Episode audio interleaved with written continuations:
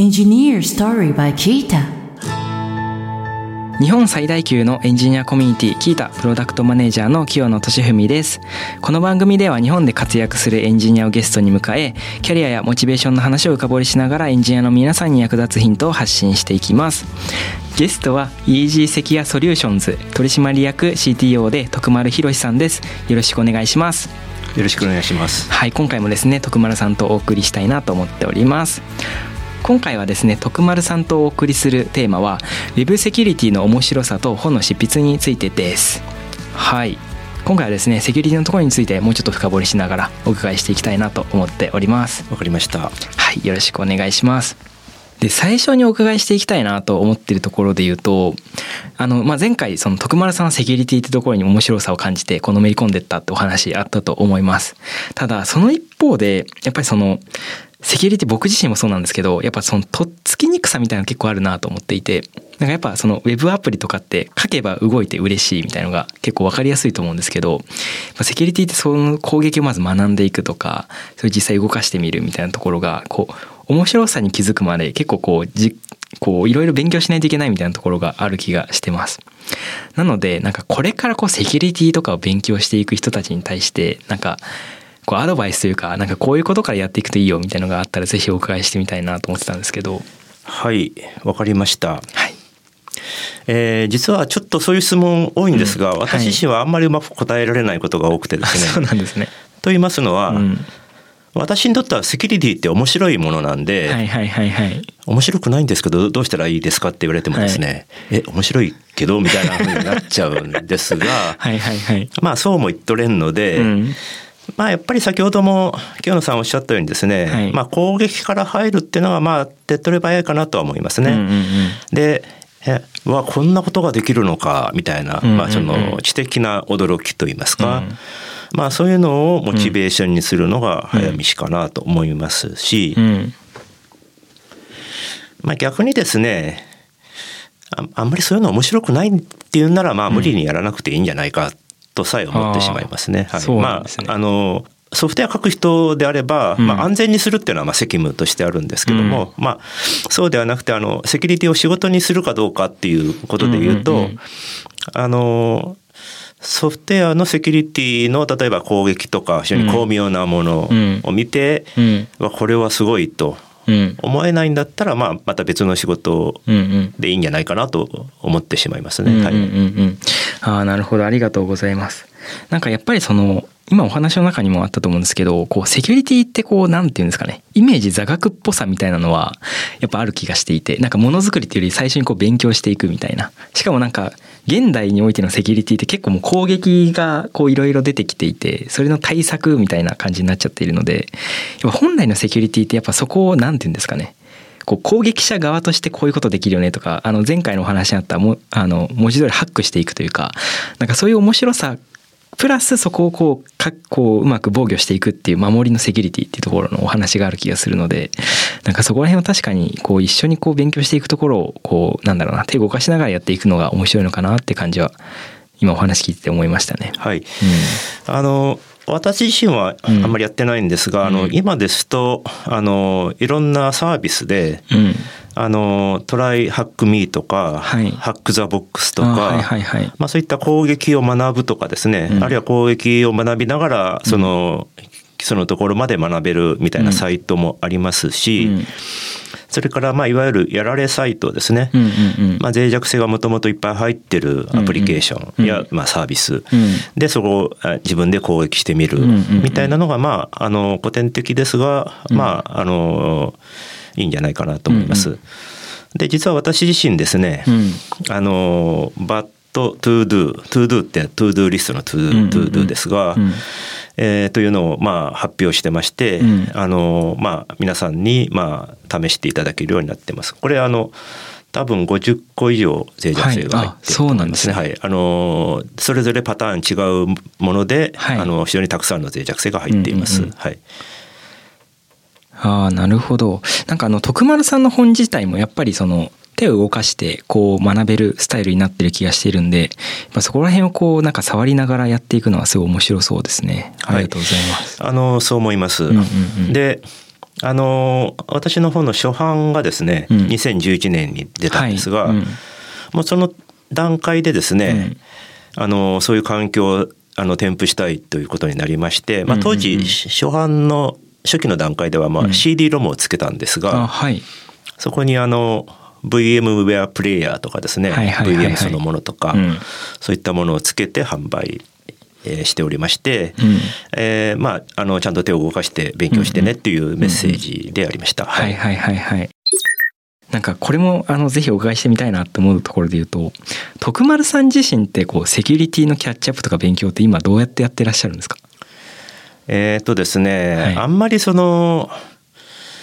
あのずっとこのサイトを見てるとかですね、うん、そういうのは実はあんまりなくてですね、そうなんです、ね、はい、あの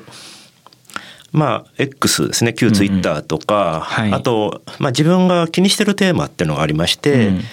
まあ、それでまあ検索したり、まあ、たまたま引っかかったりですね、うん、したらそこを深くあの追っかけるとかですね、そういうスタイルでやってますね。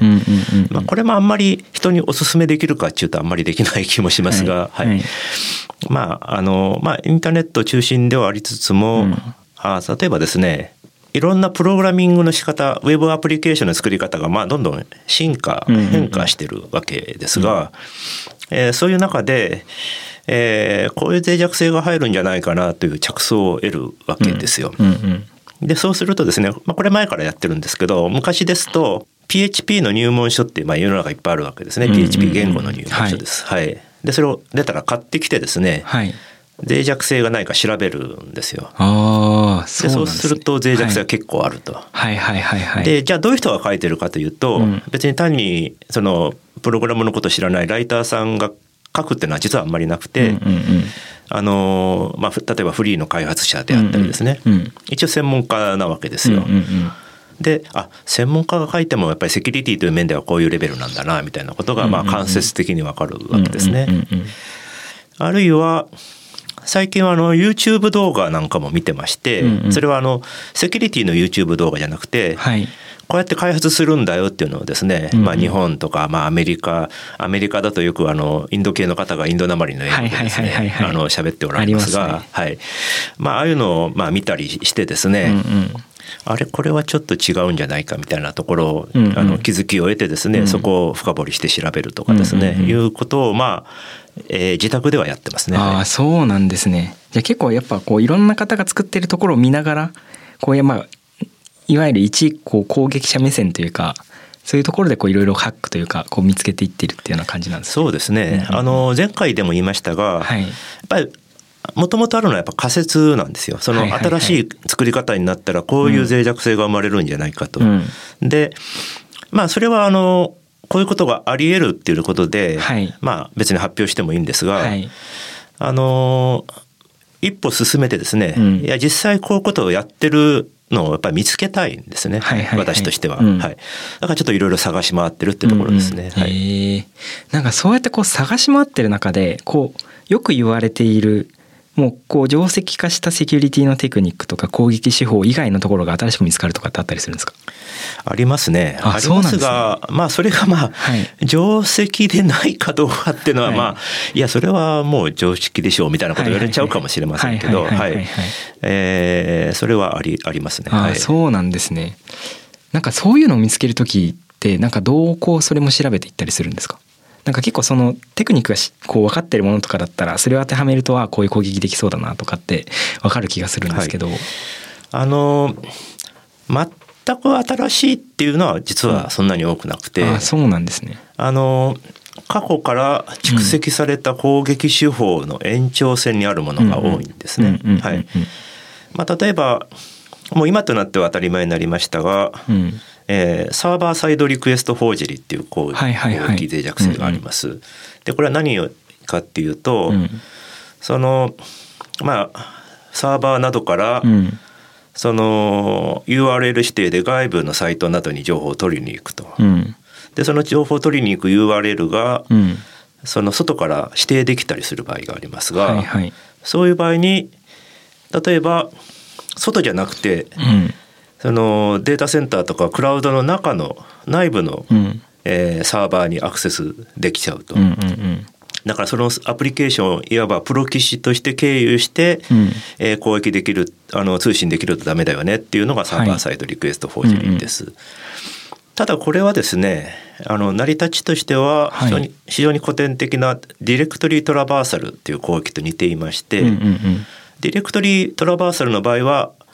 そのファイルのパスを指定できる場合に起こるんですが、うんうんうん、パスを URL に置き換えると SSRF サーバーサイドリクエストフォージェリーになるんですね。ですからまあその古典的な脆弱性を学んで、うん、ただ丸暗記するんじゃなくって、うん、まあ、咀嚼することで、その発展で新しい脆弱性に気づける、まあ、うんうんうん、SSRF は私が気づいたわけじゃないですけども、あのそういう延長で考えるっていうのは有効だと思います。うんうん、あなるほどありがとうございます。なんか今お話伺っててちょっと気になったところで言うとなんかそのセキュリティみたいなところをこう発展させていくためにいろいろそういうハックをしていくと逆に新しい攻撃手法が見つかっていっちゃうじゃないですか。はい、なんかそうするとそれがこう攻撃者もこう知ることになるのでなんか今までそれが気づかれてなかったから特に攻撃されてなかったサービスとかが新しい攻撃されちゃうみたいのがある気がしててなんかそこら辺のこう何て言うんですかねセキュリティを高めセキュリティっていうところを発展させていくためにいろいろやっていると結果的に攻撃手法も増えていくみたいなところのジレンマみたいになってこう感じたりすることってありますか？えー、ありますね。あ、はい、そうなんですね。ですがあの例えばそのこのサーバーに脆弱性があるっていうんだったら、うんうん、そのサーバーに管理者に伝えればそれで済むわけですが、うんうんうん、えー、新しい手法に気が付いたとなると、うん、世界中の開発者にそれを教えてあげるけど攻撃者には教えないっていうことはできないわけですね。うんうん、ですからまあ結論としてはもう広く発表するしかないということであります。で私かなり前なんですが第1回で i モードの話をいたしましたが、うん、i モードの、えー、サイトで、うん、えー、まあ、当時簡単ログインといって、まあ、パスワードレスで、えー、認証できる仕組みこれはあの、えー、ドコモが出してる正式なあの認証サービスではなくてですね、うん、各サイトが独自に、うん。えー、i モードの仕組みを使って認証がパスワードレスでできるという仕組みがあったんですが、うん、あそうなんですね、はい。えー、それが実は攻撃できてしまうということに気づいたんですね。あ徳丸さんが気づいたんですか？あはい。あそうなんですね。ところがですね、はい、これドコモ側で対策できれば、はい、ドコモに伝えて、はい、対策よろしくって済むんですが、はい、これ対策できないことに気づいたんですよ。あそこも気づいたんですね。はい、ですから、うん、相当悩んだんですが、うん、もうこれは発表するしかないということで発表しましたね。はい、ですから一部なんで徳丸はゼロデイの脆弱性を発表したんだみたいなことを言う人もいたようですがこれはあのちゃんと分かってる人から見れば、もうこれは各サイトで対策するしかないので発表するしかないということになりまして、まあ、特に、はい、それで非難されたり訴えられたりはなかったんですが、まあ、結構ドキドキしますよね。ああなるほど。ありがとうございます。結構やっぱ今もゼロデイ的なもののこう発表って結構まあされることはあると思っててなんかそこら辺ってなんでなんだろうなみたいなのは結構気になってたところだったのでお話伺えてすごい面白かったです。はい、あのやはりこれは、うんいずれはですね攻撃側も気づくわけでして、はい、そうすると本当のゼロデイになっちゃうわけですね。はいはいはいはい。でその先に発表することで、うん、まあ、攻撃者も気づくけども、うん、えー、対策側も同時に、えー、はい、対策できるということで、うん、まあ、あのどっちがいいかというとやっぱり発表するしかないかなと思いますね。そうですね。なんか後から気づくよりかは、まあ、同時に気づいて何とかして攻撃者が攻撃さしてくる前に守るみたいな、まあ、そのスタンスが大事ってことですね。はい、ありがとうございます。あのー、今みたいな話じゃないんですけど、うん、私の X のメッセージでですね、はいこれこれのサイトに脆弱性見つけたんですけどどうしたらいいですか？みたいな相談がたまに来る年に何回か来るんですけど、いやそれはもうサイトに連絡するしかないんじゃない？みたいな。感じであるいは IPA 通して届け出するかですね、はい。まあ、そういうふうに返すしかないんですけどね。はい、あ確かに。なんかこう見つけちゃったら見つけちゃったでそれをどうこう伝えていくかすごい悩む気がしますみんな。そうですね。私はもう、サイトの脆弱性ってあんまり探してなくて、うん、まあ、それ見つけてもまああの、まあ、届け出とかすればいいんでしょうけど、はい、まあ、それよりは、うん、その例えばオープンソースのソフトウェアで脆弱性を探すとかですね、うんうんうん、そっちの方がまあ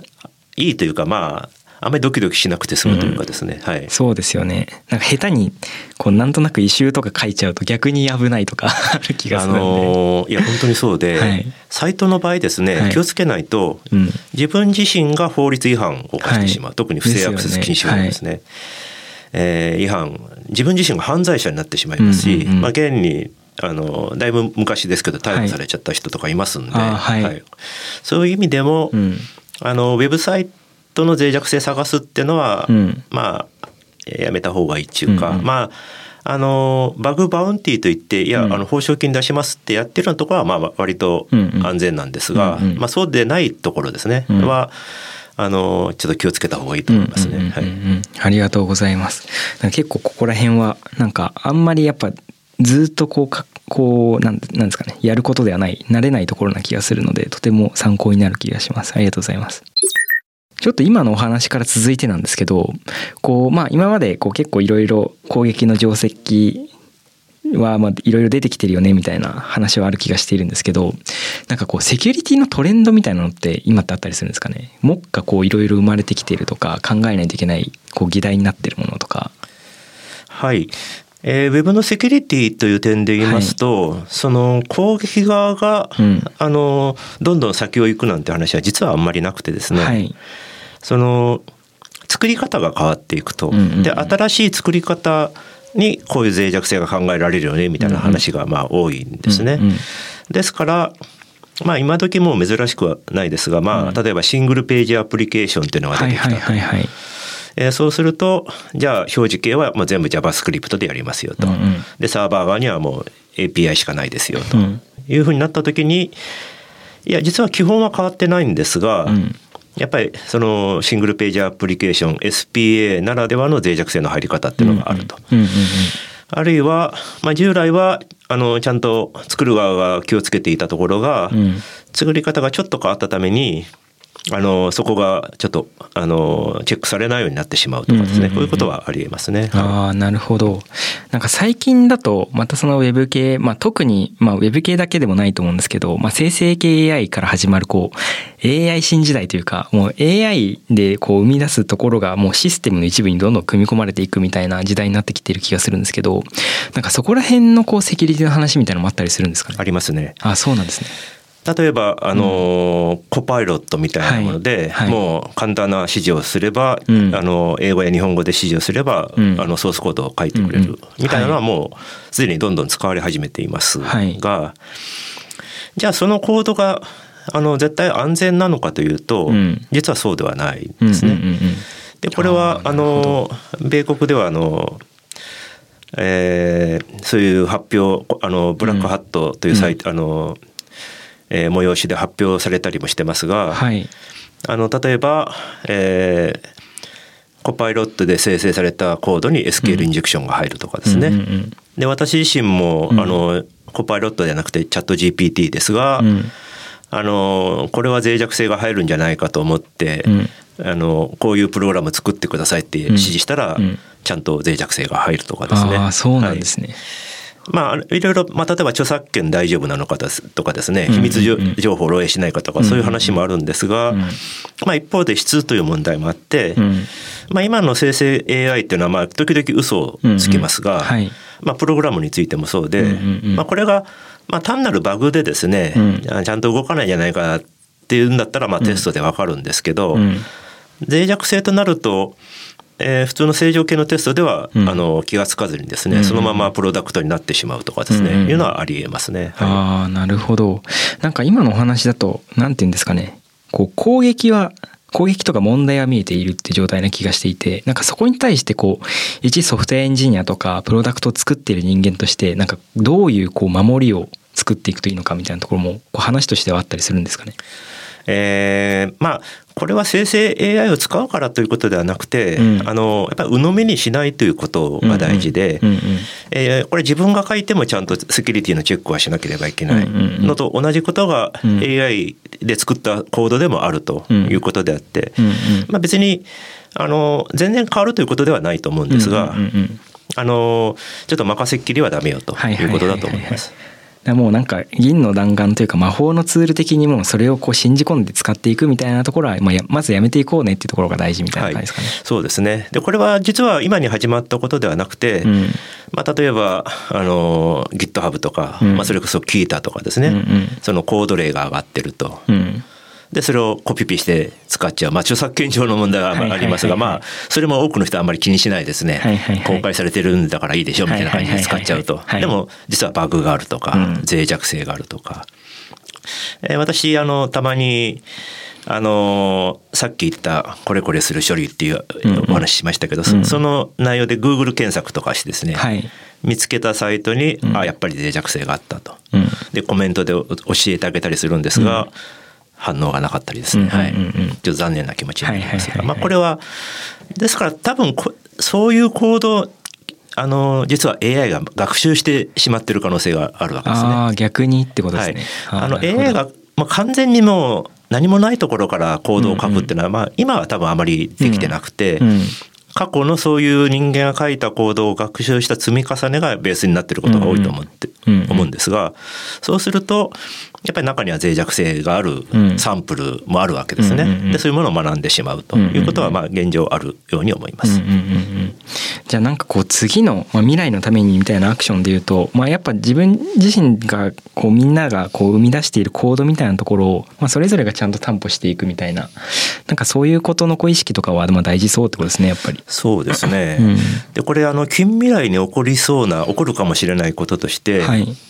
そのまあ、今の AI はですね既存のコードを学習して、うん、えー、まあ、それそれをもとに生成されてると思うんですが、うん、仮にですね、うん、あもう全部 AI で作ればいいじゃんとなってですね、もうそういうコードを例えば発表みんながしないとなると一体何を学習するんだろうということになるとか、あるいはその特に最先端のプログラム言語とかですね、は元ネタが最初はないわけですから、うん、まあ、最初は誰かがインターネット上などに公開しないといけませんので、その辺のライフサイクルが今後変化しないかなっていうのは、まあ、個人的には興味がありますね。はいはいはい、まあ、確かにそうですね、まあ、かつやっぱそこが変わってくるとこう一エンジニアたちが気にしないといけないこととか、まあ、そういうところも変わってくる気がするので。そうですね、うん確かにそこはまあ見えないけど考えていかないといけないってところですね。まあ考えてどうにかなる問題でもないんですが、すねうん、まああのウォッチはしていかないといけないかなと思いますね。はい、ありがとうございます。なんかこう今のお話の中にもあったと思うんですけどこうやっぱセキュリティみたいなところってこう一人がこう意識高めててもやっぱこう組織とかこうまあそれぞれのそのコミュニティみたいな中で全体のこうセキュリティのこうリテラシー上げていくのとはまた別な話がな気がしていて業界全体のそういうリテラシーを上げていくためにこうやっていった方がいいこととか、まあ、本当にちっちゃい例えばまあ組織単位とかチーム単位でそういうのをやっていくときにこうなんだろうなやっていった方がいいこととかなんかそういうのってあったりしますか？はい。まあ、これはですね、はい、私のまあ本業でもありますし、まあ、そのセキュリティの本を書くとかいろんな発信をするという、まあ主要な動機でもあるんですが、まあそのそれをまあ20年とかやってきててですね。まあその希望もあれば、まあ諦めみたいなのもありまして、うん、まあなんやかんや言ってやっぱあんまり難しいことは伝わらないなという諦めみたいなのがありますね。はい。あのちょっと専門的な話になりますが、うん、SQL インジェクションとかクロスサイトスクリプティングの対策として、うん、エスケープ処理というのをやれということになってたんですね。はい、はい、例えば SQL でしたらシングルクォートがあったらそれを重ねなさいとかですね、うん、はい。えー、小なり記号はアンパーサント LT セミコロンに変換しなさいとか、うん、あのクロスサイトスクリプティングですがこれ簡単なように見えてですね、いろいろ組み合わせでやっていくと結構複雑になる場合がありまして、うんうんうん、まあ複雑になるとやっぱり人間間違えるんですよ。はい。うん、で昔はですねいやもうこれはもうあるルールで決まってることなんだから、うん、学習さえすれば、うん、みんながわかるはずだ、うん、それを私は伝えたいと思っていたんですが、はい、ある時期からですねいやこれはやっぱり分からん人は多分一生分からんなと。それは,、あのその人がそのサボってるとかそういうことではなくてやっぱり人間誰しも得意不得意があると。はい。走るのが速い人もいれば遅い人がいる、もいると、まあ、それと似たようなことで、あのじゃああのもうエスケープとかもういいと、うん、しなくていいようにできたらいいなと思ってたら、うん、実際そうなってきてるんですね。今時もうあのエスケープ処理しなきゃいけないなんて局面はほとんどないわけです。ですからまあ難しいやつはダメってことですね。実践するのに、その難解なものはもう、うん、これはもうみんなわからないんだから、うん、難解でない方法を用意するしかないというふうに思ってますね。あとですね、やっぱ気持ちってすごく大事だと思うんですね。はい、はい、やっぱり人間はなんやかんや言って感情で動きますから、うん、脆弱性があるとこんな怖いことが起こるんだよっていうのはやっぱりちゃんと感じてもらわないと困るわけです。でそれは恐怖のどん底に陥れてなんか変な壺みたいのを売るとかですね、まあそういうんじゃなくてですね、はい、正しく心配してもらうために、うんあの甘く見てちゃダメだよっていうのをやっぱ感情にも訴えることが大切で、まあ、そうするとあのモチベーションも湧いてくるというふうことだと思います。なるほど。ありがとうございます。じゃあなんかまとめると、まあ、そもそもこうそういうセキュリティみたいなところの難しいところは、まあ、考えなくても安全なこう世界観をちゃんと作っていこうねって話と、まあ、どっちかっていうとこう知識っていうよりこう条理に訴えていくというかなんかやっぱそこのこう大事だよねっていうところ自体のこう意識形成をしていくみたいなところが大事って感じですかね。はい、ああなるほどありがとうございます。はい、徳丸さん今日はありがとうございました。まだまだですね、お話しし足りないので、次回も徳丸さんとお送りします。はい、今回はですね、もう徳丸さんにセキュリティについていろいろあのお伺いしてきました。なんかやっぱ今までこう漠然とやっぱセキュリティ大事だなみたいな気持ちはあったんですけど、それがやっぱなんで大事なのかとか、なんかどういうことをこう向き合って、あどういう気持ちでこう向き合っていくのが大事なのかみたいなところを今回はいろいろ考えさせてもらえるあのいい機会になったなと思ってます。はいさてこの番組では感想や質問リクエストなどをお待ちしております。番組詳細欄にあるリンクよりお気軽にご投稿ください。X ではハッシュタグエンジニアストーリーをつけてポストしてください。そして Apple Podcast や Spotify のポッドキャストやレビューもできますのでこちらにも感想を書いてもらえると嬉しいです。キータ株式会社はエンジニアを最高に幸せにするというミッションのもとエンジニアに関する知識を記録共有するためのサービスキータエンジニアと企業のマッチングサービスキータジョブズ社内向け情報共有サービスキータチームを運営しています。ぜひカタカナでキータと検索してチェックしてみてください。お相手はキータプロダクトマネージャーの清野俊文でした。